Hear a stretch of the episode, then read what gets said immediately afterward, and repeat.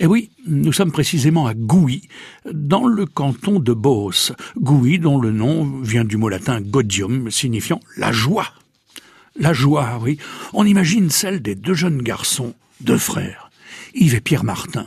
Ce jour de 1956 où, alors qu'ils sont partis se promener sur la colline, vont découvrir une ouverture camouflée par un rideau de lierre, une ouverture qu'ils vont emprunter, avant de se retrouver dans une petite salle dans laquelle ils pouvaient à peine se tenir debout, une salle qui donnait sur un étroit couloir communiquant avec d'autres salles.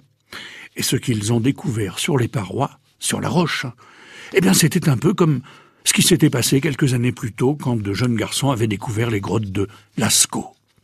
Ils ont découvert des gravures et des fresques.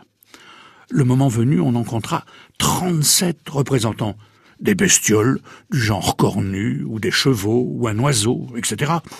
Et ils ont aussi découvert une inscription qui disait Découverte à Gouy par Auguste Jamelin et Narcisse Leboursier en l'année 1881.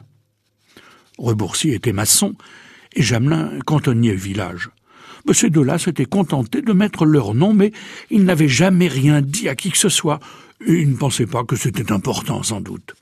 Alors faut savoir aussi, c'est que la grotte de Gouy, redécouverte 75 ans plus tard par les frères Martin, avait déjà subi une amputation car en 1935, lors des travaux de la RN 15, des ouvriers du chantier ont aperçu une faille. Ils ont voulu y descendre.